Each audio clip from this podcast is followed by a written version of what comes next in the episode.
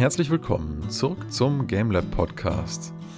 Heute mit einer sehr bunten, aber echt nicht unwichtigen Episode, für die mich ähm, heute wieder Stefan und David hier begleiten. Erstmal Hallo an euch beide. Hi Stefan. Hallo, ihr beiden. Hi. Hallo David. Hi Daniel, hi Stefan. Ich bin ja heute ganz gespannt, weil äh, ich, ich, bin ja sozusagen unvorbereitet und ihr habt, ihr habt was ein bisschen besprochen davor. Deswegen. Äh, ja, uns haben sich ähm, die Themen quasi notgedrungen, mehr oder weniger aufs Auge äh, gedrückt. Man kommt ja eigentlich kaum dran vorbei. Wir haben ein Thema, Aha. das ähm, für mich schwer zu schlucken war. Und ich, äh, äh, ja, aber wenn jemand Scheiße baut, bin ich bereit, meine Meinung zu ändern. Aber lasst uns doch erst über was Nettes reden. Stefan, du hattest ja schon im letzten Podcast gesagt, du hast Immortals Phoenix Rising angespielt und wolltest es bis heute durchkriegen. Ähm, erstmal die Frage, hat, hat, das, hat das geklappt zeitlich? Und wie, wenn ja oder auch wenn nicht, wie ist so dein Feedback zu dem Spiel? Hat es Spaß gemacht? War es gut? Also, ja, ich habe es durchgekriegt. Ähm, ich habe es jetzt nicht auf 100%, also alles war mir dann doch ein bisschen zu doof. Aber ich würde sagen, wenn ich ein Ranking mache für Spiele des Jahres, taucht das wirklich so unter den Top 3, vielleicht sogar Top 5 auf. Das klingt erstmal extrem gut. Woran, woran liegt es denn? Was macht es für dich? Äh, was ist so das Beste, was dir so im Gedächtnis geblieben ist? Ich würde zuallererst mal kurz sagen, um was es in dem Spiel überhaupt geht. Ja, das wäre vielleicht also, nicht schlecht. Im Prinzip, wir sind äh, ein, ein, ein Mensch, und landen an einer Insel und unsere ganzen, also wir reden von einer Zeit hier Römer, Griechen, griechische Zeit, wo halt mit Schiffen, Krieger und so. Wir erstellen uns einen Charakter und landen auf einer Insel und unsere Kollegen, unsere Soldatenkollegen sind alle versteinert. Wir sind die einzigen, die tatsächlich noch sich bewegen können und müssen dann erstmal rausfinden, um was es geht.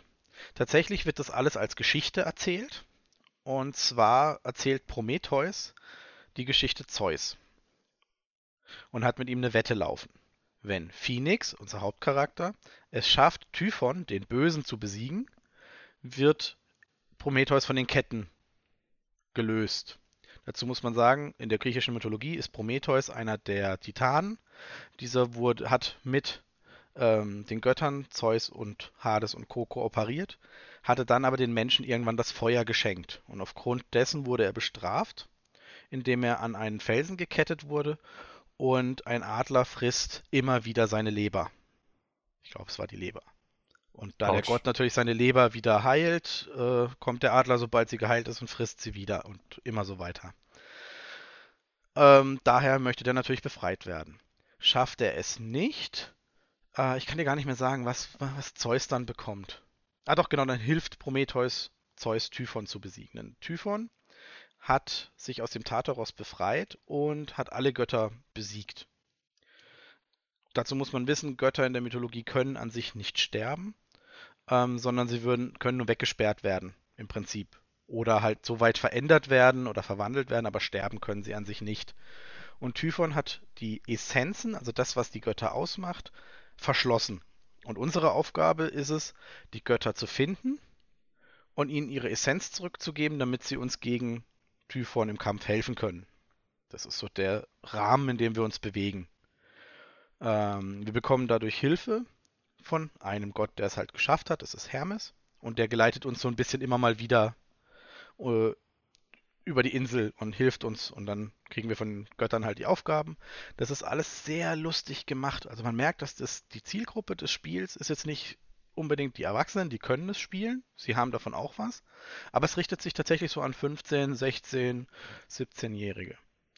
Das ist super gemacht, super gelöst. Durch diese Offsprecher in der Geschichte, die das als Geschichte erzählen, lockert das Ganze auch immer wieder auf. Das fängt auch schon bei der Charaktererstellung an.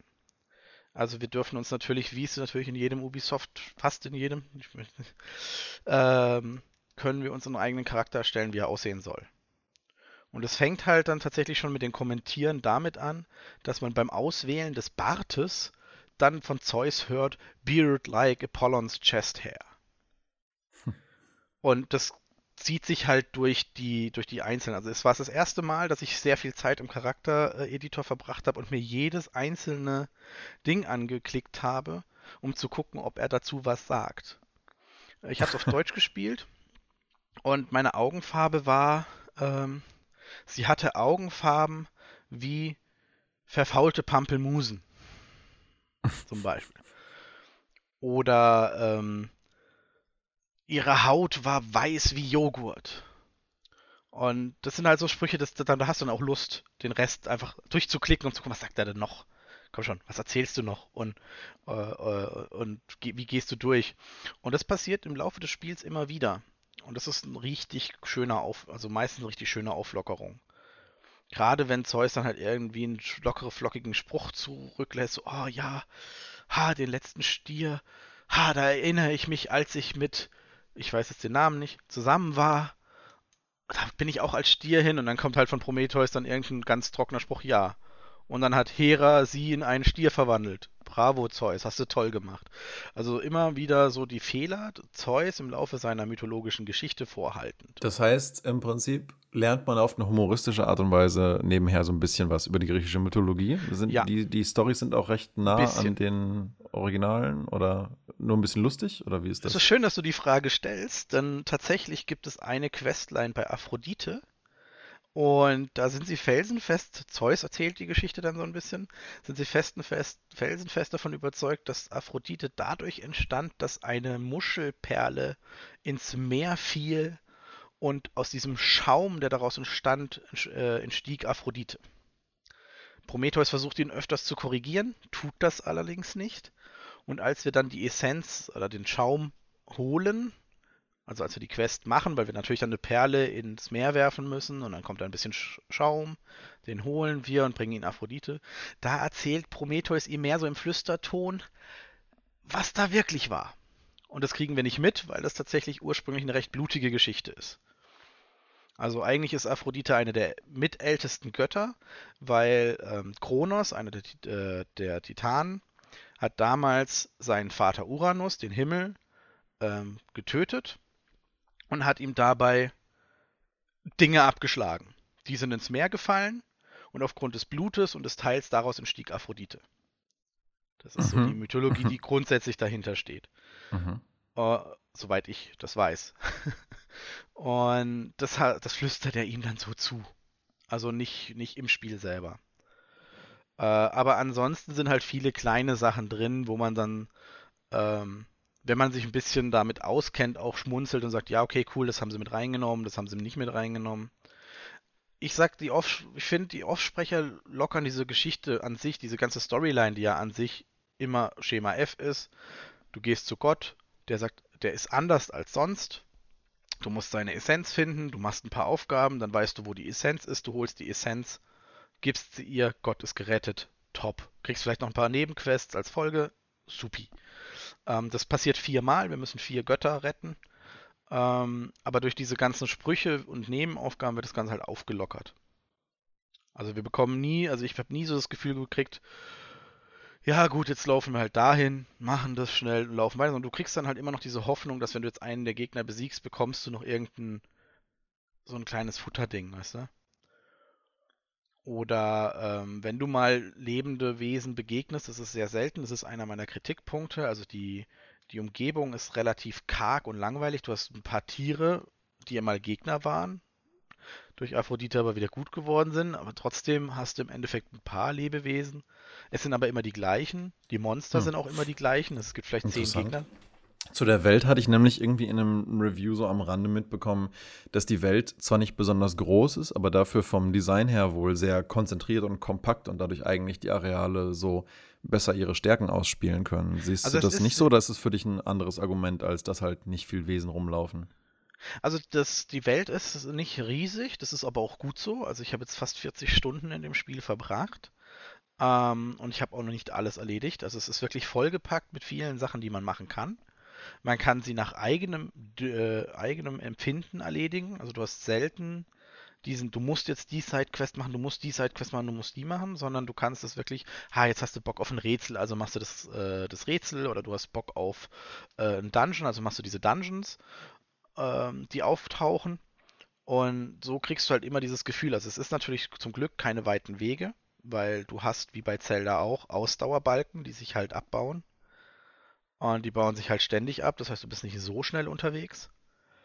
Ähm, aber du erreichst deine Ziele trotzdem recht schnell, dank einem sehr guten Schnellreisesystem auch. Also es sind auf dieser ganzen Insel Dungeons aufgetaucht, in die du reingehst. Das ist dann im Reich von Typhon.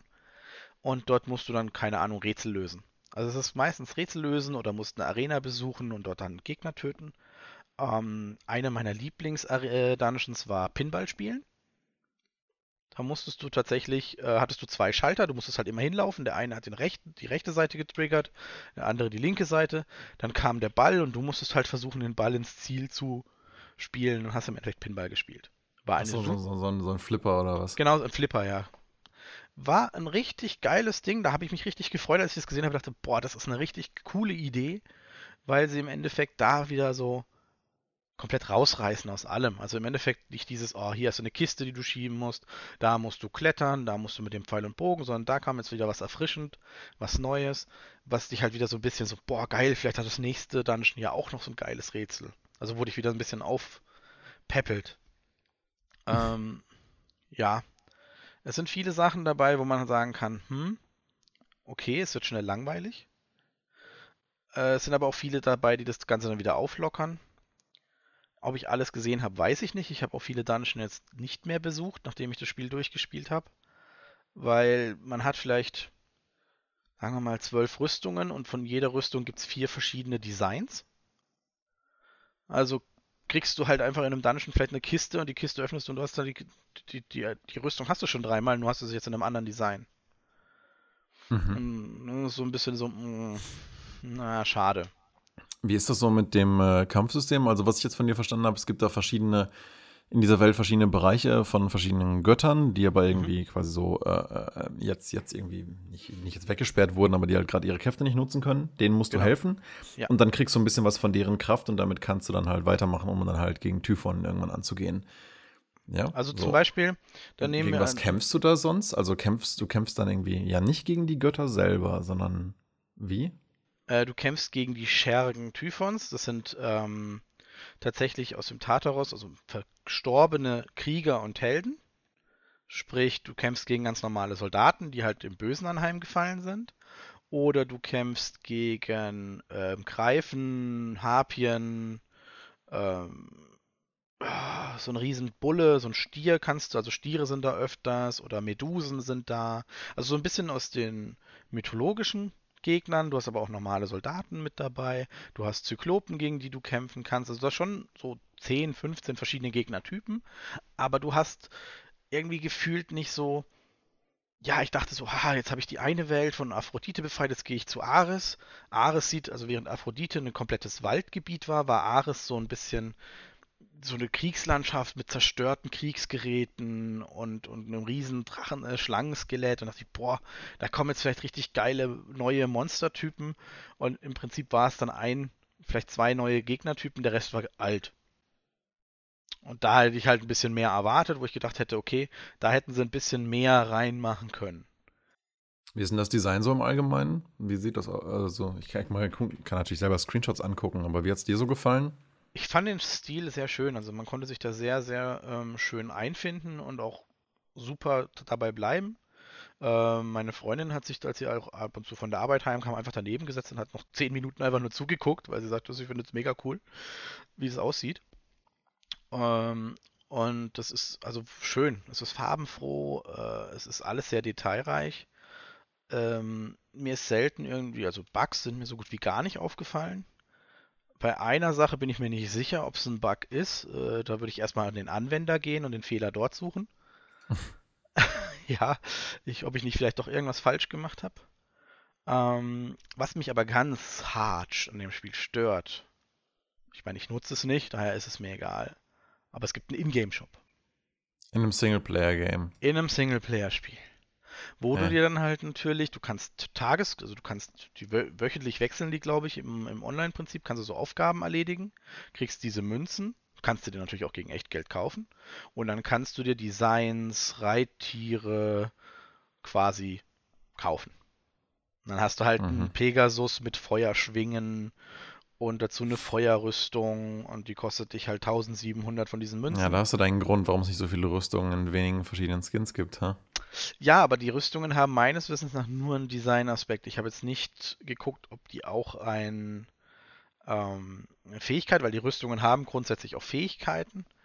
Äh, es gibt eine Rüstung, die erlaubt dir beim Aufsammeln von Rohstoffen quasi plus einen Rohstoff mehr zu bekommen. Ähm, aber ob jetzt die gekauften, ich habe keine gekauft, weil ich sehe das halt auch nicht ein, äh, da wirklich was bringen. Und du konntest auch eigentlich fast alles irgendwie auch so frei spielen. Also bis auf natürlich so das Aussehen und Pegasus, Entschuldigung, gab es die Möglichkeit frei zu spielen. Ich habe es nicht geschafft, weil eben ich habe diesen Bug gehabt, wo ich nicht sicher bin, ob es an mir liegt oder halt am System. Sonst hätte ich einen Pegasus bekommen und da wäre die Frage, kann der auch fliegen? Ähm, man muss sagen, es erinnert auch sehr stark an alte Spiele. Also ich habe beim Spielen sehr schnell gemerkt, okay, ich bewege mich in Zelda Assassin's Creed. In den zwei Welten, die wurden ein bisschen zusammengemixt, aber ich erkenne mich da sofort wieder. Ähm, bei Assassin's Creed fängt es damit an, dass du im Endeffekt von der Klippe springen kannst und dann ins Wasser. Und natürlich fängt sie erstmal an, wild zu schreien, weil du halt doch ein bisschen aktiv fliegst. Aber kurz bevor du halt reinspringst, springt sie halt trotzdem schön sauber ins Wasser. Ähm, das hat mich halt schon sehr stark an Assassin's Creed erinnert. Dann hast du bei Zelda natürlich Gleiten, Ausdauerbalken, ähm, Dungeon, dass du halt immer in so separate Dungeons rein musst, um da irgendwas zu machen und dann hast du das erledigt. Das sind so Sachen, die mich an Zelda erinnert haben. Und natürlich ist sich Ubisoft dessen auch bewusst gewesen. Es gibt NPC-Halbgötter, die da unterwegs sind, ab und zu mal. Die leben auch nur zwei Minuten oder so, weil immer wenn du sie siehst, weißt du, die werden gleich sterben. Äh, und ich habe denen mal zugehört, als sie ein bisschen was gesagt haben. Und dann sagt der eine halt zum anderen, du, gehen deine Waffen auch immer kaputt? und jeder, der halt Zelda gespielt hat, ah ja, okay, cool. Einmal habe ich das gemerkt und ich hätte es mir wesentlich öfters gewünscht. Einfach für Erwachsene, die das Spiel eben in der Spielewelt noch viel mehr unterwegs sind, ist das so ein Ding, wenn du das dann mitkriegst, denkst du, geil. Richtig, richtig ja. geil. Wenn man das übertreibt, kann das natürlich aber auch ein bisschen ein Immersion Breaker werden. Ja. Ne? Wenn du jetzt nicht gerade ein Spiel bist, was The Bard's Tale heißt und einfach davon lebt, dass es ständig nur andere Sachen parodiert, finde ich es ehrlich gesagt fast nicht schlecht, wenn es mal so bei ein, zwei kleinen ja. Seitenhieben ähm, bleibt. Ich weiß nicht mehr, in welchem Game das war, aber da hattest du auch, ähm, äh, äh, äh da, da, da, konntest du ja auch irgendwas freispielen und dann ähm, labert der Charakter, der, der Shopkeeper, irgendwas von wegen, ähm, ja, hier, ähm, zieh das an, dann kriegst du deinen Sense of Pride and Accomplishment. Das, und es war ganz offensichtlich ähm, so ein Seitenhieb auf EA, die halt versucht haben, mit dieser Art von Floskel ihre Microtransactions ähm, und das Kaufen von selbigen als Skins, ähm, ja, als irgendwie was Tolles oder Spielerfreiheit hinzustellen, was natürlich totaler Blödsinn ist, ne? Aber das war halt so eine, so eine, so eine Kleinigkeit, die, die ich in einem Game irgendwo mal gesehen hatte. Ich kann gerade leider nicht mehr genau sagen, wo. Aber ich finde, wenn es mehr davon gehabt hätte, dann artet das schnell mal in so ein guck mal, was die anderen Kacke machen, äh, Ding aus. Das kann auch sein. Und ich, für so einen kleinen Schmunzler finde ich es ganz cool. Ich denke, da passt das ganz gut. Aber ist vielleicht auch nicht schlecht, wenn man das dann nicht zu sehr übertreibt. Also man muss mal halt mal gucken. Also ich denke mal, es sind ja auch DLCs schon angekündigt. Ähm, ich finde, das Spiel hat an sich sehr viel Potenzial, als Singleplayer-Spiel einfach so 30, 40 Stunden einfach Spaß zu haben auch. Ich habe es jetzt nicht durchgespielt, ich habe auch viele Rätsel, äh, wo mich eigentlich schon noch reizen würden, sie tatsächlich zu sehen. Also es gibt äh, zum Beispiel Sternbilderrätsel, da musst du Kugeln finden, die halt hinter Türen sind. Das heißt, du musst erst die Türen freimachen, dann kriegst du diese Kugeln, dann legst du sie auf dem Sternbild. Und da ist es aber so, dass es gibt natürlich auf der ganzen Welt welche verteilt, aber es gibt auch separat, also nochmal welche, da ist noch eine, so eine Tafel. Und immer wenn du eins von denen auf, äh, gemacht hast, also das sind so Punkte auf der Tafel, und wenn du die gemacht hast, leuchten die quasi auf. Und dann äh, kommt so ein Tonband, sobald du es gelöst hast, so ein, so ein kratziges, und es ist vom Vater von Icarus aufgenommen, der irgendwas über seine Erfindungen erzählt. Und da wäre für mich so zum Beispiel der Reiz da, okay, ich mache jetzt noch die nächsten sechs, sieben Stück, die noch fehlen, und suche die und löst die einfach, um zu wissen, was erstens die Geschichte, wie die weitergeht und dann auch um zu gucken, ähm, was kriege ich. Also was kommt dabei raus. Und das haben sie auch zwei, dreimal verteilt. Fand ich auch eine super Idee, dass sie halt gesagt haben, hey, guck mal, du kriegst hier auch noch einen Story-Fetzen, der einfach keine Quest ist, kein gar nichts, sondern du willst wissen, was es ist. Also machst du es einfach. Und wenn es dich nicht interessiert, so what, lass es einfach. Also du kriegst für die Rätsel zwar äh, Münzen, die du zur Verbesserung deiner Fähigkeiten benutzen kannst, aber ich habe alles schon verbessert. Also ich bin eigentlich schon fertig. Das heißt, jetzt wäre nur noch dieses, ich habe Lust drauf.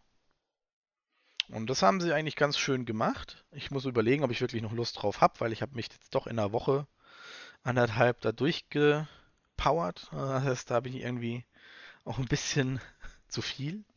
Immortal Phoenix Rising, aber gut, muss man halt gucken. Ich denke halt, dass sie haben viel Potenzial auch mit den DLCs, wenn sie es schön machen, die anderen Götter einzubringen, weil es waren jetzt nur vier Götter mit Zeus, die du kennengelernt hast. Also du hast äh, Aphrodite, Athene, Hephaistos und Ares. Ähm, zur Erklärung, Aphrodite ist die Göttin der Liebe, Athene ist die Göttin der Weisheit und der Kriegskunst, Ares ist der Gott des Krieges äh, und will eigentlich Gott der Musik auch ein bisschen sein. Und du hast noch äh, Hephaistos, Gott der Schmiedekunst oder der Herstellung. Und die sind, denen hilfst du, die holst du und das Ende der Geschichte ist klar an sich. Da braucht man eigentlich auch nicht, ist Happy End wie immer. Und aber was da vielleicht noch kommt, wird mich dann schon interessieren. Also wie sie es jetzt aufziehen, dass du noch andere Götter kennenlernst und ähnliches. Also da bin ich schon gespannt drauf und würde mich auch reizen. Hm. Auf welcher ja. Plattform hast du das äh, gespielt eigentlich? Tatsächlich habe ich es jetzt auf dem PC gespielt. Und der einzige Grund, weswegen ich das getan habe, war der Preis. das heißt, du hast es über den Game Pass gespielt oder du hast es dir gekauft? Genau. Oder wie? Ich habe den Ubisoft ähm, Game Pass genommen für einen Monat. Also ich habe jetzt bis Mitte Januar habe ich diesen Game Pass noch für 15 Euro. Ich habe jetzt auch The Division 2 mal angefangen. Das werde ich jetzt nächste Woche mal reinschauen. Einfach weil ist ja mit drin. Ich habe den, den Game Pass für 15 Euro eigentlich nur für Phoenix äh, Rising gemacht. Und für 15 Euro, ganz ehrlich, guck rein, Spiel, hab Spaß.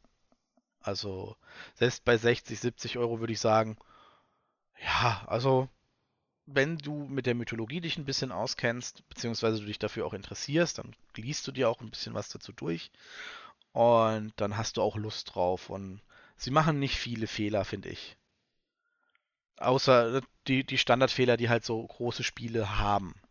Ja, also klingt halt jedenfalls äh, insgesamt ganz empfehlenswert, oder? Würde ich tatsächlich sagen. Also ich zum Beispiel Assassin's Creed oder sowas, ich denke, da kann man so ein bisschen vergleichen. Von der Größe, Aufgabenstruktur. Ich denke, unser nächstes Spielethema kommt auch in diese Strukturgröße, wo du halt immer von Quest zu Quest rennen kannst. Ähm, das muss man halt sagen, das ist drin. Also du kannst auch ein bisschen Dark Souls spielen, wenn du Bock hast und direkt zum Gott rennen und machst nur das Nötigste. Dann bist du halt schnell tot oder du machst halt diese ganzen Dungeons, die dir mehr Leben geben, die dir mehr Ausdauerbalken geben, andere Fähigkeiten bescheren, dann ist das Ganze auch echt super machbar. Und ich denke, das passt zur Zielgruppe. Ja, okay. Na, das klingt doch ganz cool soweit. Ähm, äh, David, bevor du jetzt irgendwie gar nichts zu tun hast in diesem Podcast, was hast denn du eigentlich so zuletzt gespielt? Oder, ähm? Ähm, vielleicht etwa nur, vielleicht einfach nur, ich, ich fand das jetzt sehr interessant. Ich fand auch die, ähm, die, die Darstellung der äh, ja, der griechischen Mythologie hat sich sehr cool angehört. Ähm, und ich glaube, ich würde mir das auf jeden Fall auch mal auf die Liste setzen. Ähm, ich hatte eh eigentlich vor, zu Weihnachten mir auch den äh, U Ubisoft Plus heißt, glaube ich, mittlerweile zu holen und ähm, Assassin's Creed Valhalla zu spielen. Mhm. Aber da Ist kann man mit drin, ja. Da kann man dann ja auch gut noch äh, Phoenix Rising mit reinnehmen. Ja. Also man ähm, muss auch sagen, wenn du jetzt jemand bist, der halt wirklich, also du musst diesem Humor ein bisschen sagen, also wenn du gar nicht so auf diese, du möchtest das Spiel jetzt nicht, so Valhalla ist ja eher so nicht, eher trocken, würde ich jetzt mal sagen, und, und ist eher so ernst. Ich habe keine und Ahnung, wie Valhalla ist, aber bisher war in Assassin's Creed nicht sehr trocken, fand ich. Okay. Ich fand es auch recht humorvoll. Nicht jetzt so offen vielleicht, aber ja. Der Grafikstil, muss man ganz klar sagen, ist schon auch für sich genommen, muss man halt gucken. Mhm. Es ist halt doch sehr knallige Farben. Mhm. Aber ansonsten würde ich es dir empfehlen. Also, ich habe es mit dem Controller gespielt weil es für mich am einfachsten war. Ja. Ähm, du musst auch nicht, du hast, du hast im Endeffekt, du hast ein Schwert, du hast eine Axt, du hast einen Bogen. Und die verbesserst du und suchst dir halt aus, was dir am besten passt. Du hast einen Helm, du hast eine Rüstung. That's it.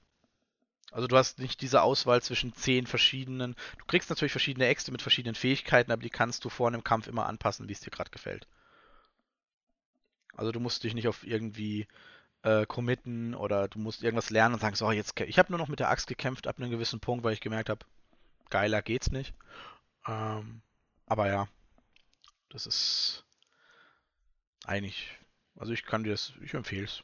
Das ist ja schon mal gut. Ähm, ja, ich habe in letzter Zeit, ich habe letzte Woche eigentlich so gut wie gar nichts gespielt. Ähm, ich habe hab einmal die, äh, VR-Headset angeschmissen und ein bisschen, ein bisschen Boneworks gespielt und das war es eigentlich. Ähm, ich habe nicht so viel Zeit gehabt leider, aber zu Weihnachten geht es dann wieder. Macht das dann Laune? Ist das gut soweit?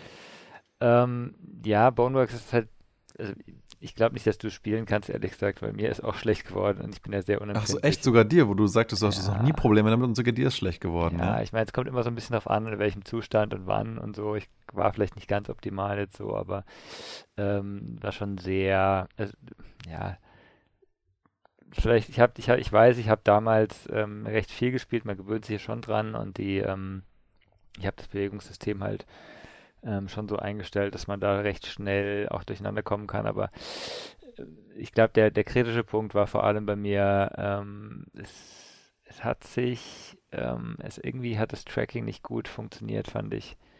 Ähm, insgesamt die, die, also es gibt da so Stellen, wo man sich irgendwo hochziehen muss, zum Beispiel, da, da hängst du da irgendwie äh, zwei Minuten da und versuchst in irgendeinen Lüftungsschacht zu kommen, weil es halt nicht, irgendwie deine Beine nicht hochkommen und so Spaß. Also ähm, nicht so geil an solchen Stellen. Aber insgesamt, ich finde die, die, äh, ja, wie man kämpft und so, ist schon immer noch sehr gut. Ähm, hat ein Shooter effektiv nachher hinten raus. Ja, ich muss sagen, Tracking, wenn das nicht funktioniert, ist einer der Faktoren. Da, da, das braucht nur drei bis fünf Sekunden schlechtes Tracking und dir ist sofort schlecht. Also so ging es mir zumindest. Wenn es zwischendurch totale Frame-Stutters hat, das kann man noch tolerieren. Aber wenn deine Position nicht richtig repliziert wird oder so, äh, ich muss nur drüber nachdenken, meinem Hirn wird schon schlecht. Äh, einfach nur diese, diese Vorstellung, dass du halt irgendwie so auf der Stelle rumbackst und das Gefühl hast, oh, jetzt bin ich hier, jetzt bin ich da, jetzt bin ich hier, jetzt bin ich da. Das, oh, oder, oder wenn einfach das, selbst wenn es nur die Kopfposition ist, ja. Das, ja, das geht ja. bei mir zwei, drei Minuten gut und dann ist übel, dann ist vorbei. Es war hier, hier war es eher so eben, man, man bleibt halt hängen, ne? man, man, man geht weiter und ne, man bewegt irgendwie die, die, Arme weiter und der Rest vom Körper bleibt hängen. Das ist auch ganz komisch. Und das geht mal, ist es okay, wie du sagst, aber wenn es dann halt länger ist, dann irgendwie ist es halt auch frustrierend gleichzeitig, ne? Und dann äh, überlegt man, was da gerade passiert und dann merkt man es noch mehr, so ungefähr. Also das, das war so ein bisschen schade, aber ja. Ähm, hm. Nee, ansonsten ähm, ist bei mir, äh, das werdet ihr, glaube ich, noch drauf kommen, wenn ich so richtig erahne, ähm, ich, ich, beobachte, was mit Cyberpunk passiert so. Und ähm, ich meine, für mich ist relativ klar, dass ich es erst spielen werde, wenn ich, äh, wenn ich eine neue Grafikkarte habe, damit die Darstellung auch schön wird, ähm, was ja erst in frühestens im halben Jahr passieren wird wahrscheinlich, der, der Verfügbarkeit zufolge. Mhm. Und dann mhm. wird das Spiel wahrscheinlich auch ganzen Bugs weg haben, aber ähm, ja. Oh, ich weiß gar nicht, wo ich da anfangen soll. also ich mich mit Stefan kurz. Ähm, nein, habe ich nicht. Ah, okay. Aber ich gehe davon aus, dass ich es wahrscheinlich zu Weihnachten kriege und ähm, das äh, und für, eigentlich für meine präfer präferierte äh, Spielmethode derzeit noch, und das ist auf der PS4, und ähm, ich kann gar nicht so richtig in Worte fassen, wie, wie hart pisst ich bin von CD Projekt, muss ich sagen, an diesem Punkt zumindest. Ich bin gespannt, warum, weil ich habe ich hab so ein paar Reviews gelesen, auch so mit Vergleich der verschiedenen Konsolen und das, also so performancemäßig scheint es ganz okay zu sein, zumindest. Was also, man halt erwarten kann von der PS4, die ne?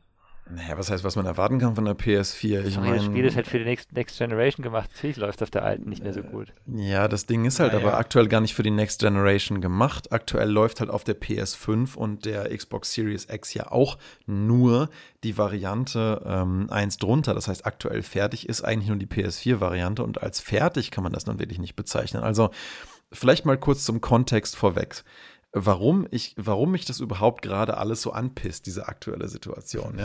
ja. Ich habe auch noch in den letzten Podcast noch einen Kommentar reingemacht, wo ich dann so zu mir selbst meinte, so kleine Anmerkung aus der Reaktion beim Schneiden, dieser Kommentar ist nicht gut gealtert.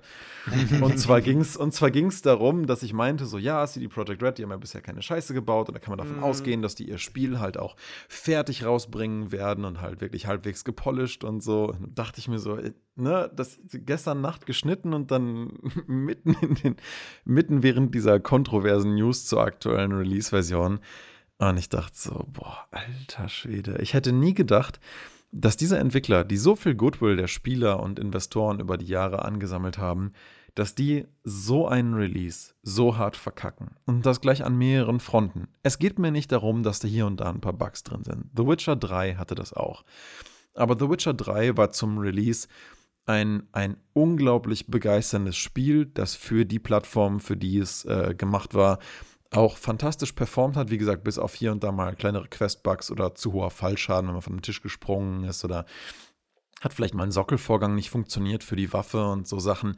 Aber alles Kram, das konnte ich zum Release irgendwie tolerieren und dachte mir so, naja, mein Gott, bei der massiven Größe des Spiels kann das schon mal passieren, dass man nicht alles irgendwie durchquest. Aber ich hatte wirklich wahrscheinlich mittlerweile im Rückblick zu naiv gedacht, dass sie es irgendwie schaffen, dieses Spiel, was ja noch viel ambitionierter und größer anscheinend gewesen sein soll jetzt als The Witcher, ähm, bei den vielen Verschiebungen, die sie hatten, äh, jetzt plötzlich auf magische Weise dann doch fertig zu kriegen. Also der Konsens der meisten Reviewers auch, es äh, braucht mindestens noch dreieinhalb bis vier Monate, bis dieses Ding spielbar ist. Und wenn du es halt einfach für die jetzt alte Konsolengeneration machst, dann musst du es halt dafür auch vernünftig machen. Ich meine, guck dir, guck dir mal an, wie, wie fantastisch ein Ghost of Tsushima geworden ist.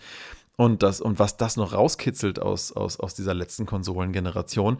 Und dieses Spiel also, wenn du dir mal diese Vergleichsvideos anguckst, Charaktermodelle laden teilweise gar nicht, buggen rum, Verkehr funktioniert überhaupt nicht, die NPC-Dicht ist vielleicht ein Zehntel von dem, was sie irgendwie geshowcased haben bei der letzten Pressekonferenz. Ähm, davon abgesehen, auch der ganze Kontext, in dem sie das gemacht haben, sie haben den Reviewern bis zur letzten Minute untersagt, ähm, Konsolen-Footage zu zeigen, beziehungsweise sie haben überhaupt keine Konsolen-Review-Codes rausgegeben, sondern nur PC. Man sollte auch ähm, bitte, bei Konsolen sollte man halt nur äh, B-Roll-Footage von CD Projekt Red selber zeigen und äh, Reviews sowieso gar nicht publishen. Also das schlimmste Embargo, was ich hier von einem Publisher gesehen habe. Und ich dachte mir so, erst so habe ich mir schön geredet und dachte mir so, ja klar, ist ja auch ein Story-Game und wenn die Story so geil ist, dann soll das ja nicht gespoilert werden und die Leute sollen ja irgendwie nichts drüber wissen und so kann ich verstehen und alles gut. Und man sucht sich ja also selber seine eigenen Argumente zusammen, wenn man halt sehr positiv einem Entwickler oder Publisher gegenüber ist. Ja.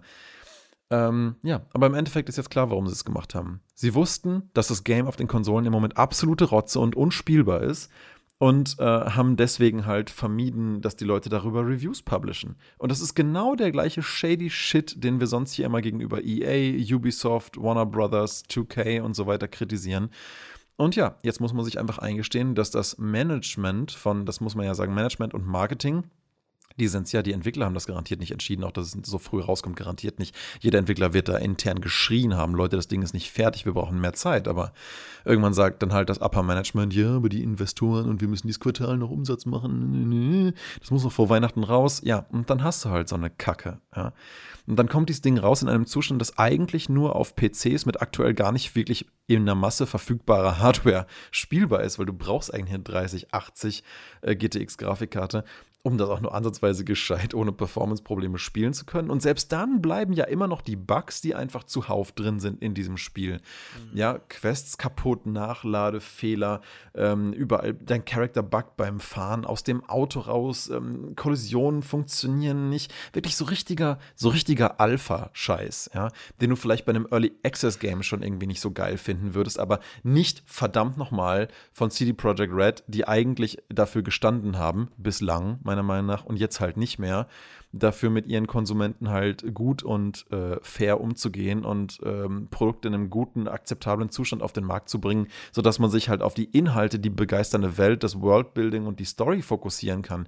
Aber ich, ich, ich habe in dem Zustand nicht mal ansatzweise Bock, mich mit der Story zu beschäftigen, weil wenn ich alle zwei Sekunden einen Immersion Breaker äh, drin habe, der mich halt rausreißt und mir zeigt, ist es halt doch nur ein Game, dann weiß ich nicht, dafür spiele ich halt sowas nicht. Ich spiele Spiele wie The Witcher 3 und jetzt dann eventuell irgendwann mal, irgendwann mal mal, Cyberpunk, um halt in eine Welt abzutauchen, darin Zeit zu verbringen und mit den Charakteren mich zu beschäftigen. Und die Sidequests sollen ja auch alleine mal wieder mindestens so geil sein wie die in The Witcher 3. Und darauf habe ich total Bock. Aber das kann ich nicht, wenn ich ständig irgendwie ähm, Bugs vor der Nase habe, die mir sagen, ja, ist halt nur ein Spiel, ist halt ein Produkt, das noch nicht richtig funktioniert. Und ja, das ist halt richtig kacke, weil ich wollte mich damit irgendwie über die Feiertage ein bisschen entspannen und zurücklehnen und ich weiß ganz genau, dass das einfach eine dumme Idee sein wird, das Spiel am jetzigen Zeitpunkt zu spielen.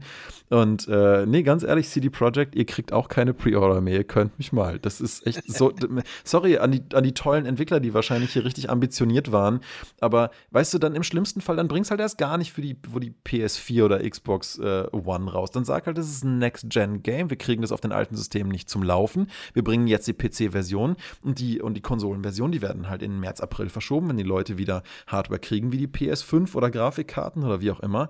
Aber dann, dann lassen wir es halt, ne? Das wäre zwar irgendwie ärgerlich äh, gewesen, aber wenn das die einzige Möglichkeit ist, dieses Spiel vernünftig zu spielen, dann okay, aber dann noch ein Nachtrag, ne? Ganz ehrlich, so irgendwie so, ja, ist halt Next Gen, was erwartest du denn auch auf einer alten Konsole? Ganz ehrlich, die wussten doch ganz genau bei ihren 8 Millionen Pre-Orders, wie viel davon PS4 sind. Und das sind die verdammt nochmal meisten dieser Pre-Orders sind alle PS4. Das wussten die doch seit einem seit einem halben Jahr, dann hätte ich doch alles da reingesteckt, die zum Release Day populärste und weit verbreitetste Version in den allerbesten Zustand zu kriegen. Aber nein, die PS4-Version ist angeblich die, die eine der beschissensten, die du überhaupt spielen kannst gerade. Und Einwurf, auch die Xbox-Variante. Also es ist nicht nur die PlayStation-Version.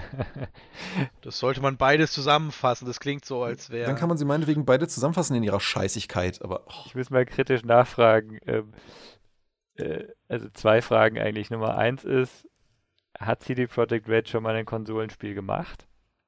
Weil The Witcher gibt es ja für PC, oder? Ähm, The Witcher 1 und 2 kamen für PC und The Witcher 3 äh, war Konsole, ja. Und auch zeitgleich mit PC. Okay, also gut, dann haben sie Erfahrung. Und, und die andere Frage, sorry, gleich, gleich anschließend.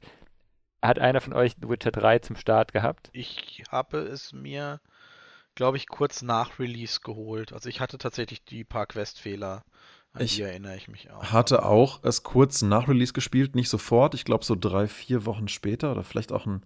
Nee, genau, ich habe es drei, vier Wochen nach Release angefangen und ich fand es total super, aber erst später habe ich mich dann da voll, voll reingestürzt. Ich kann noch mal gucken, in welcher, welcher Zeit das genau war, aber ähm, die Reviews waren halt einfach so fantastisch dass ich mir dachte, okay, da kommst du einfach nicht dran vorbei. Es muss so ein großartiges Spiel, vielleicht das Spiel einer ganzen Generation sein, das musst du gespielt haben. Und äh, ja, jetzt sieht es halt so aus, das Ding hat von der PC-Version auf Metacritic irgendwas um die 90 und die Leute sind ganz happy und gerade mit Raytracing soll es wohl ein komplett neues, next-gen geiles Erlebnis sein. Ja, es gibt da immer noch die Bugs, das heißt, eine 100 verdient dieses Ding auf keinen Fall und die Storyline soll wohl auch nicht ganz so nicht ganz so tiefgehend und äh, kritisch sein, wie manche Leute das sich oft hatten. Aber okay, muss ja nicht, ne? Kann ja trotzdem irgendwie ein begeisterndes Erlebnis sein ähm, bei den hohen Ansprüchen, die die Leute, hat, die, Leute hatten, dachte ich mir, die werden wahrscheinlich eh enttäuscht. Aber dass man auf die Art und Weise, wie das hier passiert, enttäuscht wird, nämlich dass halt, also ich meine, man muss ja mal die Metacritic-Score angucken, von der PS4-Version separat, ja, 2,6 oder 2,7.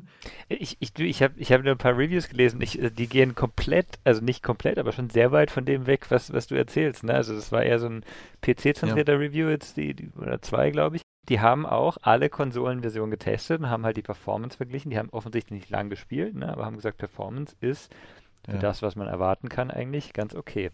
Und äh, das Einzige, was sie okay. gewundert hat, ist irgendwie auf der PS4 lahm lädt und äh, 40 GB mehr, mehr, zu laden ist als auf der, auf der Xbox, auf der PS5 meine ich, als auf der Xbox äh, okay. X Series X. Also irgendwie, das, das fanden sie halt komisch, aber ähm, das, das war so das Einzige. Und ich weiß nicht, ich erwarte bei keinem Spiel, das zum Release rauskommt heutzutage, dass es, dass es ähm, in, in perfekter Qualität da ist und dass es Bugs haben wird, ist auch klar. Und bei einem Spiel wie, wie mhm. diesem. Weiß wie, ich nicht. Ne, ist das so klar?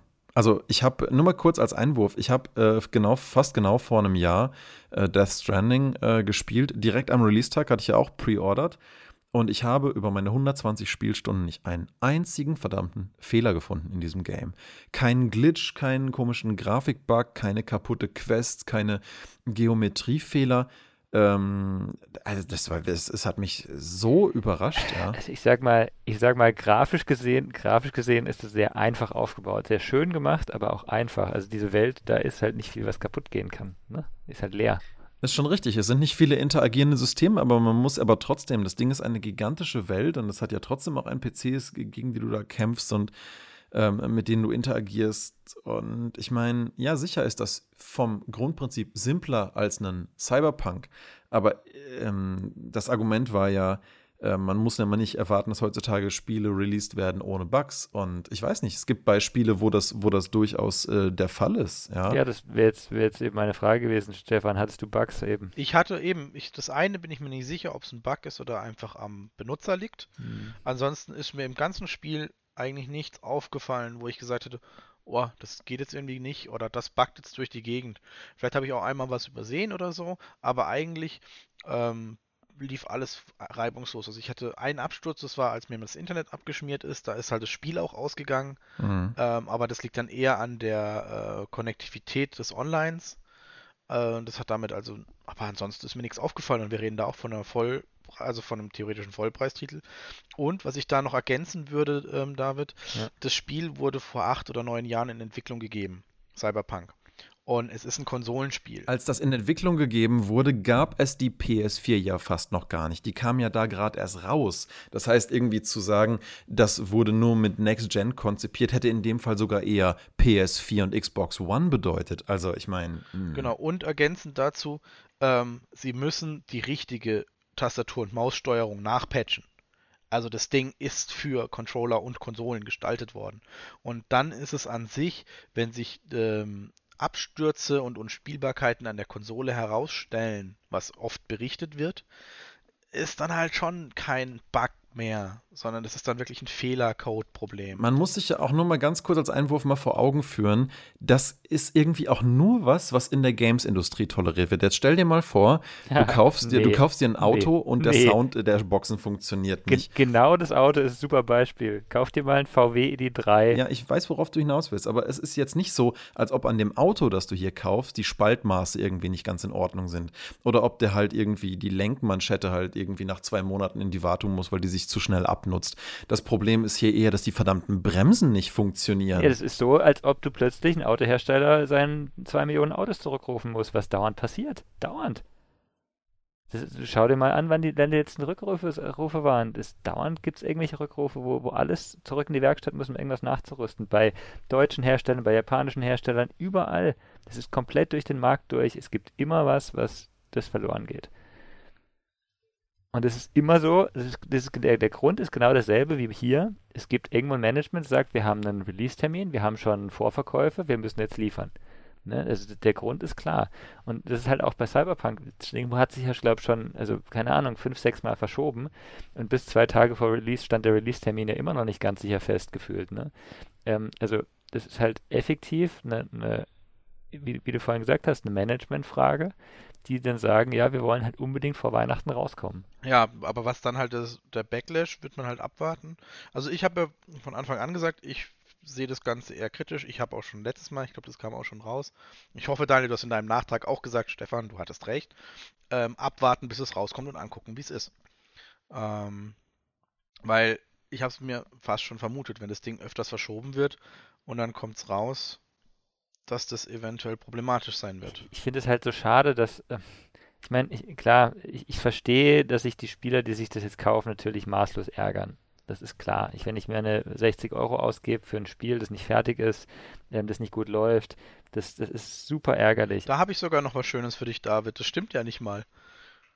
Am Release-Tag wurde das Spiel für 40 Euro rauskommen. Du kriegst es für die Xbox im Moment per Angebot für 33 Euro ein Spiel, das nicht mal eine Woche draußen ist. Das ist natürlich, das ist natürlich noch ärgerlicher. Sag mal, die Vorbesteller haben es ja trotzdem für den Release-Tag irgendwie dann für. Ja, genau. Also Daniel, er, er, hat jetzt eine Vorbestellung eventuell zum Vollpreis und am selben Tag kommst du da schon mit 50 Euro raus, wenn du es nicht richtig kaufst. Was ich ja echt schon echt für die Nutzer, die das vorbestellt haben, einen Schlag ins Gesicht finde. Ja, aber das, das, ist ja, also ganz ehrlich, mir wäre das relativ egal, wie viel ich zahle, wenn das ein super geiles Spiel ist und ich damit den Entwickler unterstütze. Das ist auch so der, der Punkt. Ich, ne, ich, ich würde mir das Spiel, wenn ich was direkt gekauft hätte, hätte ich es mir auf jeden Fall auf, auf Good Old Games geholt, dass ich genau weiß, es geht alles an die Entwickler. Ja, selbst direkt. da gibt es ein Angebot. Ja, ja, aber ähm, der, der Punkt ist für mich halt immer, ich habe das ja schon öfter gesagt, ich, ich habe halt nicht den Drang, das Spiel jetzt unbedingt am Release-Tag zu spielen. Und das hat das eigentlich nur, nur Vorteile, ähm, weil eben dann die Bugs nachher raus sind und die Hardware besser dazu passt und, oder, oder günstiger ist. Und ähm, ich finde es halt schade, das Spiel wird jetzt natürlich total runtergemacht. Ne? Das, das wird es das ja weitergeben. Die werden jetzt nicht das Spiel abstellen und so, aber. Ich glaube, die Leute wären auch gar nicht so schlimm angepisst, wenn nicht die Erwartungshaltung so hoch gewesen. So, viel, so viele Hoffnungen und Erwartungshaltungen an dieses Game geknüpft sind, weil, weil es, es gibt gerade so viel Müll, der in dieser äh, Branche passiert und CD Projekt Red ist so einer der wenigen Entwickler, wo die Spieler bislang noch der Meinung waren, die machen es wenigstens richtig, die machen keinen Bullshit, die verarschen uns nicht, die machen einfach ein gutes Produkt, da kann man jetzt damit loslegen. Und es ist, glaube ich, auch so viel von diesem Goodwill, der da halt einfach äh, jetzt so äh, massiv enttäuscht zu werden scheint. Und da, da spielen, glaube ich, irgendwie echt mehr Faktoren mit rein, als dass man jetzt hier irgendwie einen verbuggten Release hat, sondern das ist ja ohnehin schon aktuell nicht mehr so wahnsinnig viele. Äh, es gibt schon noch ein paar geile Singleplayer-Games. Ich meine, in diesem Jahr haben wir alleine schon ein, zwei echt geile gesehen. Aber ähm, ja, wo sich einfach viele Leute davon erhofft haben, das wird das nächste richtig große Ding, das vielleicht der Industrie auch zeigt, hey, guck mal, so geht das. Ähm, in, in die Richtung können wir weitermachen. Aber, und ja, natürlich. Und, und die Leute, die es halt auch auf PC reviewen, die sagen ja auch so, hey, das Ding hat unglaublich viel Potenzial. Ich hatte echt richtig viel Spaß damit. Mit Raytracing sieht das auch richtig Next Gen aus. Man kann sich total drin verlieren und ja, die Bugs haben mich genervt. Okay, dann kann man das ja, na, man, man, man, man kann ja die Qualität des, des Spiels dann auch irgendwie nachpatchen, aber ach, dann hätten sie sich doch einfach die Zeit nehmen sollen, die es braucht irgendwie. Es hat doch jetzt überhaupt keinen Mehrwert, vor allen Dingen für den langfristigen Image-Schaden, ja. Ja, natürlich hätten ein paar Investoren wahrscheinlich wieder 10, 15 Prozent äh, die Aktie abverkauft, wenn sie, ähm, wenn sie gesagt hätten, nein, jetzt haben es halt ähm, 30 Prozent Verlust und vom All-Time-Peak sind sogar 35% Verlust. Und ich bin mal gespannt, wie das am Montag abgeht, ob der Abverkauf weitergeht äh, oder wie hart äh, und welcher Investoren das Vertrauen da jetzt erschüttert ist. Aber auch generell bei so Leuten wie mir, die denen immer den Benefit of the Doubt gegeben haben, die, die kriegen beim nächsten Release sicher keine Pre-Order mehr von mir und da bin ich garantiert nicht alleine. Und das ist einfach schade und ist komplett unnötig. Ich hätte liebend gerne drei Monate gewartet, aber wenn mir jemand sagt, dann kommt es raus, dann kann ich als Konsument auch erwarten, dass ich dann ein akzeptables Produkt äh, bekomme. Und ja, jetzt warte ich halt mal. Also ich werde es natürlich schon, wenn ich es dann, wenn ich dann in Händen halte, einlegen und schauen, ähm, wie es dann läuft. Aber sobald ich merke, die ersten Bugs reißen mich halt aus dem Erlebnis raus, dann wird es halt weggelegt, weil das, das, dafür spiele ich halt eben sowas dann nicht. Und da sehe ich ein großes Problem. Ähm, dass tatsächlich viele, also die Reviewer sowieso, die haben ja gar nicht die Zeit, jetzt das in drei Monaten nochmal anzugucken. Doch. Das heißt, die Bewertungen der Reviewer stehen ja erstmal. Äh, also je nachdem, was jetzt in drei Monaten erscheint, gehen wir jetzt mal davon aus, dass jetzt Anfang nächsten Jahres auch ein paar PS5-Spiele kommen und dann musst du ein 70-Stunden-Spiel jetzt irgendwie buggy durchspielen, was du ja wahrscheinlich nicht machst, weil es ist teilweise ja nicht wirklich spielbar. Aber die haben ja auch die Hardware dafür, das muss man auch dazu sagen. Ähm, das heißt, am PC können die das in guter Grafik spielen. Äh, und auch für den Spieler, also je nachdem, was du für eine Erfahrung machst, sagst du, okay, weißt du was, ich leg's weg. Und dann landet es auf einem Pile of Shame in einem Jahr, wo du dann sagst, ach, jetzt sollte ich es eigentlich mal wieder angucken, jetzt dürfte es ja fertig gepatcht sein. Mhm. Und wenn es ein fertig gepatcht ist, dann spielst du es doch und dann freust du dich, dass du ein geiles Spiel hast. Das wäre der beste Fall, ganz ehrlich. Der schlimmste Fall ist eher, wenn die Leute sich jetzt ähm, jede Woche sozusagen den neuesten Patch runterladen und es wird halt nicht so viel besser, wie sie erwarten, weil dann gibt es jede Woche. So, ja. ne? Also es, es gibt echt, ich glaube, es gibt zwei Möglichkeiten. Möglichkeit eins ist, die schaffen es irgendwie bis Weihnachten noch gescheit äh, spielbar zu machen was ich nicht glaube, dann okay. Oder es dauert halt wirklich und dann ja, wird es halt die Leute geben, die dauernd weiter versuchen und immer sagen, es ist immer noch nicht gut, immer noch nicht gut. Und dann gibt es halt Leute, die es nicht gekauft haben und sagen, okay, ich kaufe es mir dann, keine Ahnung, mit dem ersten DLC oder sowas, äh, mit der ersten Erweiterung äh, in, einem, in einem halben, dreiviertel Jahr und dann ist ein geiles Spiel. Es ist ja immerhin nicht so eine, nicht so eine desaströse Situation wie mit No Man's Sky, wo halt die Leute auch ein komplett anderes Spiel erwartet haben zum Release. Ja. Also ähm, sorry, das, das kann ich überhaupt nicht unterschreiben. Das ist wieder, wieder, das ist wieder dieses, dieses Scheiß, dieses Scheiß, sorry, aber warum kann man sich nicht auf das Spiel einlassen und muss davor diesen scheiß Hype immer haben. Ist, ich, ich verstehe auch nicht, ich meine, also zu einem gewissen Grad verstehe ich es, aber ich verstehe nicht, dass man die CD Projekt Red so hoch ansetzt. Ich meine, ihr wisst doch, wie Entwicklerstudios laufen. Da kommen jedes Jahr hunderte neue Leute dazu, gerade bei so großen Studios. Das heißt, äh, plötzlich geht die Entwicklung anders, plötzlich ist das Management anders. Okay, vielleicht haben die mehr Stabilität als bei, bei anderen Firmen, aber das ändert sich doch so stark. Ne? Der Name, der, also ich verstehe diesen, diesen, es ist ja fast ein äh, Kult. Also, Kult, ja, könnte man sagen. Auf, auf jeden Fall äh, in irgendeiner Form. Also ein, ein nicht auf Fakten basierte äh, Erwartung, die da entsteht. Und ähm, ich sehe das halt bei ganz vielen Sachen, egal ob das jetzt äh, bei Spielen ist, es glaube ich ganz, ganz, ganz extrem, aber es ist auch bei, bei Filmen oft so, ne, die Leute erwarten dann irgendwas Geiles und dann sind sie enttäuscht, weil halt das Schönste im Trailer drin ist.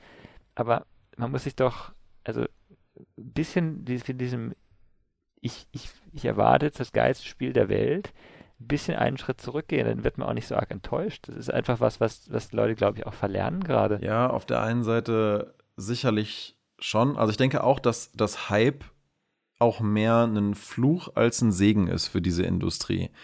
Darunter haben dann ja auch so Spiele wie Death Stranding total gelitten, weil halt irgendwie viele Leute, die halt vorher Metal Gear Solid oder so gespielt haben, irgendwie so dachten so, ja, jetzt kommt halt diese Art von Game, aber jetzt viel geiler, weil Kojima jetzt allein und unabhängig ist und so. Und dann kam halt ein Spiel, das war eher wie eine Art äh, wirklich schick gemachter Walking Simulator mit einer völlig abgefahrenen Story und das halt aber in wirklich nicht schlecht. Und ähm, das war halt aber nicht, was die Leute erwartet hatten. Die hatten halt irgendwie den, den Retter der Videogames, was Konami verkackt hat, muss es Kojima wieder gut machen, erwartet. Und da kann natürlich äh, Hype auch eine total schädliche Komponente sein. Aber das Ding ist ja, ich, ich mein ja, man kann sich sicherlich nicht immer ganz davor schützen, so einem Hype-Zug auch irgendwie mitzuverfallen.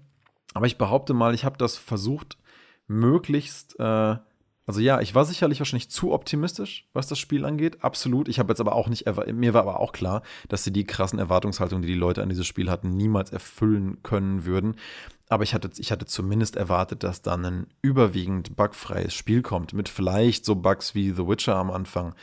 Aber ähm, ja, aber nicht so, aber nicht so einem üblen Wust von Fehlern. Und ich weiß jetzt auch ehrlich gesagt nicht, wie man mit dieser Situation jetzt da äh, vernünftig umgehen soll. Wahrscheinlich wartet man am besten jetzt erstmal ab und guckt, wie sich das Ding entwickelt, aber ja, nein, der Fakt ist halt, das Ding ist jetzt halt draußen, das Ding ist released und dann muss es eigentlich in einem vernünftigen Zustand sein. Gut ist das nicht. Also ich, ich fände es, fänd es auch super schön, wenn es so wäre. Ne? Ich, nicht, ich, ich will jetzt nicht sagen, ne, dass ich das gut finde, wie das rausgekommen ist in irgendeiner Form. Ne? Ich hätte auch äh, gesagt, Leute, wartet halt nochmal bis im Februar oder was weiß ich was. Ne? Ähm, aber ich sag mal, ich, ich, weiß auch nicht, ob es wirklich so schlimm ist, wenn man eben ohne Erwartung reingeht. Eigentlich müsste ich es mir kaufen und, und das Spiel mal spielen und sagen, hey, äh, als, als jemand, der einfach ein, ein Spiel sich auch mal nett anschauen will, wie, wie fühlt es sich denn an? Aber ja.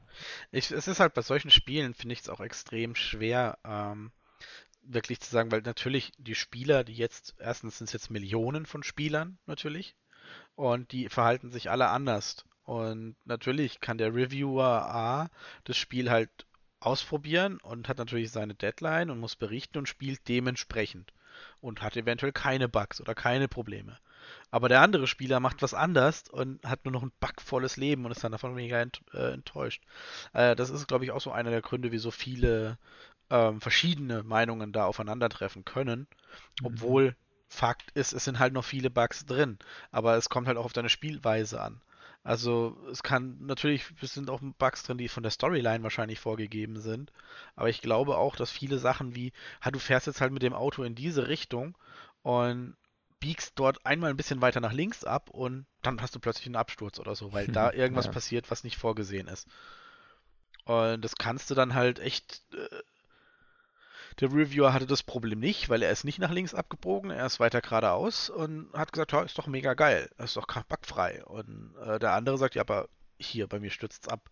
Das ist halt bei so Spielen immer so. Ja, aber es gibt halt auch Sachen, die wirklich einfach jeden betreffen, wenn du es dir einfach anguckst. Das Lighting ist einfach auf der PS4 so extrem schlecht. Du hast so wenig Bevölkerungsdichte, was einfach nicht nur ein Technikfeature ist, sondern das halt einfach die, die Atmosphäre einer solchen Stadt komplett verändert. Wenn da nämlich einfach nicht überall wie in The Witcher 3 in der Stadt halt Passanten rumwuseln, dann hast du halt nicht das Gefühl, dass es eine belebte, riesige Metropole, wo halt richtig was passiert, sondern dann ist es halt einfach eine Stadt zum Durchfahren, wie der Online-Modus von GTA, ja.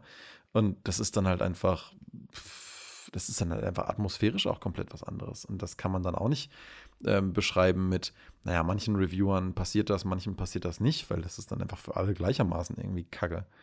Hm, ja, klar. Also ich glaube, wir drei haben ja sowieso von eigentlich am meisten, können wir sagen, das Glück, dass wir eigentlich alle drei nicht so wirklich dem Hype verfallen, sondern bei dir, Daniel, war es ja einfach im Endeffekt, du bestellst es vor, weil die Firma toll ist und noch nichts falsch gemacht hat. Ja, und jetzt äh, lasse ich das halt. ich habe bis zum Schluss gesagt, abwarten und Tee trinken, weil eigentlich Verschieben nie so ein gutes Zeichen ist. Und David, du bist ja eh nicht so wirklich dafür anfällig. Also wir sind ja alle drei nicht wirklich so für Hype zu haben und sagen halt erstmal, okay, klingt cool, aber warten wir erstmal ab. Ich meine, die Vergangenheit, man lernt ja auch draus, mhm. äh, dass sich da nicht immer alles Gold ist, was glänzt. Mhm. Aber ich glaube, viele sind da doch noch anders und ich glaube, gerade im Streaming und Co. kann das halt schon fatal sein. Also nicht dem Hype aufzuspringen, sondern du spielst es und die Leute gucken zu, die dann halt gehypt sind. Und mhm. kriegen dann irgendwie auf der PlayStation 4 eine Fassung, wo vorher im Trailer selbe Szene 100 Leute waren und im Spiel sind es noch 10. Also du siehst jetzt auch auf 9gag oder so ganz viele Vergleiche, wo halt Trailer-Bild oder halt Ingame-Grafik-Bild von CD Projekt Red und PS4-Version, wo du denkst, okay, das ist das Tinder-Profil, so sieht sie wirklich aus. Also, ähm, das, das ist tatsächlich auch so eine Aussage. Tinder Profile Reality. Also, das ist dann schon schade. Und dafür, dass es ursprünglich für die PS4 ja äh, oder für diese Konsolenart, Generation erschaffen wurde, haben sie dann vielleicht auch übers Ziel hinausgeschossen und hätten vielleicht auch, wie Daniel schon gesagt hat, sagen sollen, okay, wir switchen auf die PS5, wir machen es für die PS5 und es wird das Spiel für die Konsolengeneration, also auch die Xbox-Fassung natürlich und zeigen, was wir können. Und für die PS4-Version gibt es dann eine abgespeckte Variante. Ja, es ist halt alles Erwartungsmanagement, ne? Mhm. Das ist halt, äh, das Erwartungsmanagement hier war eher so, das Ding wird äh, jetzt erstmal auf der PS4 released und wird auch da Spiel des Jahres sozusagen, ja. Und und so gut wie es irgendwie nur sein kann. Und halt eben nicht dieses, die PS4-Version ist halt für die Leute, die es unbedingt noch irgendwie spielen können wollen. Aber macht euch nicht zu große Hoffnung. Das war halt nicht das Erwartungsmanagement. Ne? Ganz im Gegenteil. Vertuschung ohne Ende bis zum Release von dem aktuellen Stand. Und, tja, Gut, aber äh, das war auch, auch die PC-Versionen durften keine eigenen Bilder, äh, keine eigenen ja. Ingame-Sachen zeigen, weder Videos noch, noch Screenshots. Ja, aber für die Konsolen sind, glaube ich, ja nicht mal Codes rausgegangen, ne? beziehungsweise das Embargo war entsprechend das Embargo war auf jeden Fall bei PC genauso bis zum Release-Tag.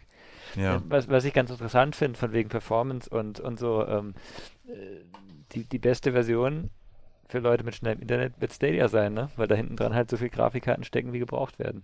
Ja. Und, ähm, also, also da ist Google sehr clever wiederum, ne? Die wissen das halt auch. Und ähm, momentan, wenn du wenn es kaufst, für 60 Euro kriegst du halt deinen dein, äh, Chromecast Ultra und Stadia Controller kostenlos dazu, ne? Also du kriegst die ja. Premiere Edition, die eigentlich sonst, keine Ahnung, was noch kostet, 100, 100 Dollar, äh, kriegst du eigentlich kostenlos. Also eigentlich zahlst du minus 40 Euro dafür, dass du Cyberpunk kriegst. Ja, aber ist auch wieder gegen, also nicht für den deutschen Markt super geeignet, weil natürlich, David, wir, wir zwei gutes Internet, Daniel naja, Not. geschenkt. Ja, aber sag mal, der deutsche Markt, also der deutsche Markt, Leute in der Stadt wohnen, die haben ja, die haben ja gutes Internet, wenn sie wollen. Ja, ne? bravo, also, es leben nur 30 Millionen in der Stadt, die restlichen 50 wohnen auf dem Land. Ja, das aber ist, äh, du kannst mal überlegen, wie viel wenn von den... Cyberpunk 50 Gigabyte Patch hat, dann kann ich das viermal im Monat machen, dann ist Ende. Und meines Wissens nach hat Cyberpunk tatsächlich einen 70 bis 80 Gigabyte Day One Patch rausgebracht. Also für Daniel wäre der Dezember schon mal gelaufen. Sowieso zum Spiel. Also ja, Stadia geil, in allen europäischen Ländern, äh, die, also Polen, Tschechien und Co., die haben geiles Internet, keine Frage. Naja, das stimmt jetzt aber auch Hier nicht. in Deutschland. Also. Wir sind, glaube ich, wir sind mittlerweile, was Ausbau von Internet angeht, äh, recht weit hinten. Also ich, ich erzähle da keinen Quatsch. Also Tschechien und Polen sind hinter uns. Äh, vor uns, Entschuldigung, vor uns. Äh, ich glaube trotzdem, dass die, die äh, eine Großanzahl der Spieler in der Stadt wohnt und ähm, die Möglichkeit hätte. Das wäre ja nicht, nicht die Lösung für alle natürlich, aber eine Möglichkeit. Weiß nicht. Also das würde ich mal noch verifiziert haben wollen. Ich glaube nämlich nicht, dass, aber ja. Naja gut, ähm, vielleicht zum Abschluss mal noch eine halbwegs positive News. Unser Podcast ist jetzt seit fünf Tagen ein Jahr alt. Ja. Wir haben es immerhin geschafft, nicht dieses Projekt schon ein Jahr äh, durchzuziehen. Jetzt zwar nicht ganz regelmäßig mit jeder Woche einem Cast, aber Immerhin, läuft dahin. schon ja. Und äh, ich finde es auch cool, dass Stefan jetzt dabei ist, ungefähr seit der Hälfte der Episoden bisher jetzt auch mit dem Team dabei. Ne? Macht auch Riesenspaß. Ja, ich finde, das ist ein cooles Ding, was wir hier soweit äh, jetzt erstmal hochgezogen haben. Und äh, ja, Hoffe, dass wir uns da in Zukunft noch über viele weitere Themen austauschen. Vielleicht nächstes Mal wieder ein bisschen erfreulicher.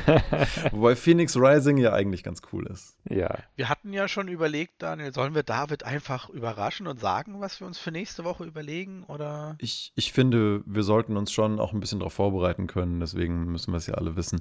Ähm, nächste Woche wäre der äh, Plan gewesen, dass wir nochmal so ein Rückblick machen auf unsere Spiele 2020, mhm. also die wir jetzt so am besten fanden. Muss nicht zwingend mal was sein, was dieses Jahr released wurde, sondern einfach so Sachen, die wir vielleicht auch dieses Jahr nochmal gespielt haben, wo wir gesagt haben, so hey, das kann man jetzt immer noch spielen, das ist immer noch gut oder jetzt spätestens mal ein Blick wert. Wie gesagt, vielleicht ist es ja Ende 2021 Cyberpunk. oder es fällt ganz raus, das werden wir sehen. Ja, ne, das ähm, würde ich mal vorschlagen. Das wäre doch vielleicht ganz nett so als Jahresrückblick weil ich nicht weiß, ob wir es schaffen, am, äh, was ist das dann, am 27. einen zu machen. Muss man mal gucken. Ja, okay, machen wir. Finde ich gut. Ja, also ich denke, das ist nämlich ein super Thema, passt einfach zum Jahresabschluss. Ich meine, wäre Cyberpunk fertig gewesen und wäre zum Ursprungsrelease rausgekommen, hätte das vielleicht auch Einbindung gefunden. So wird es ein bisschen schwierig, ähm, das mit reinzunehmen. Aber wie du sagst, vielleicht nächstes Jahr. Oder nächstes Jahr kommen halt doch mit der PS5 geile Artikel. Dann ist halt Cyberpunk einfach Geschichte. Kann auch sein. Sehr traurig, aber. Sorry, The Witcher 3, Witcher 3 ist auch erst äh, deutlich nach Release so richtig, richtig abgehoben gefühlt. Und dass überhaupt The Witcher 3 noch auf die Switch portiert wurde, ist ja auch ein Zeichen dafür, dass das Ding langfristig so viel Traktion noch äh, kriegen Ey, konnte. Ja. Das ist halt selbst darauf noch porten. Und selbst da sieht es echt noch akzeptabel auf die aus. Switch wird alles Switch portiert, was nicht bei 3 auf den Bäumen liegt. Diablo 3. Aber ist doch eigentlich eine gute Sache, oder nicht? Knights of the Old Republic gibt es jetzt da. Sehr geil. Das ist doch super. Skyrim, also das wurde ja alles einfach, einfach. Na, aber ist das nicht total verständlich? Ich meine, gut, jetzt fangen nicht, dass wir jetzt noch eine Episode über die Switch anfangen. Das ist ja schon lange genug zugange heute. Aber das ist ja doch eigentlich das Tolle an der Switch, oder? Wenn du da halt wirklich so viel Auswahl für ja. unterwegs hast, da muss man sich ja auch fragen, hm, es ist halt eine Nintendo-Konsole, aber vielleicht ist das ja sogar der primäre Benefit dieser Konsole, dass es halt eben nicht nur Nintendo-Games sind, sondern alles Mögliche, aber es ist halt die portable Konsole. Das ist ja eigentlich, finde ich, der große Aufbrecher gewesen da für Nintendo an der Stelle. Gut, aber bevor wir da jetzt, nee, bevor wir da jetzt, nee, nee, nee. Da könnte man jetzt argumentieren, naja, warum war Nintendo, warum ist das für die Switch so toll? Weil die war ja bisher verschlossen dafür. Ja, du hast gesagt, wir machen jetzt kein Fass auf. So. Aber genau. So, jetzt, jetzt gut. So. ich äh, wünsche euch äh, eine schöne Woche und dann hören wir uns für einen Jahresrückblick nächste Woche. Genau. Ja, Gerne. Bis dann. Bis dann. Tschüss. Jo, ciao. ciao.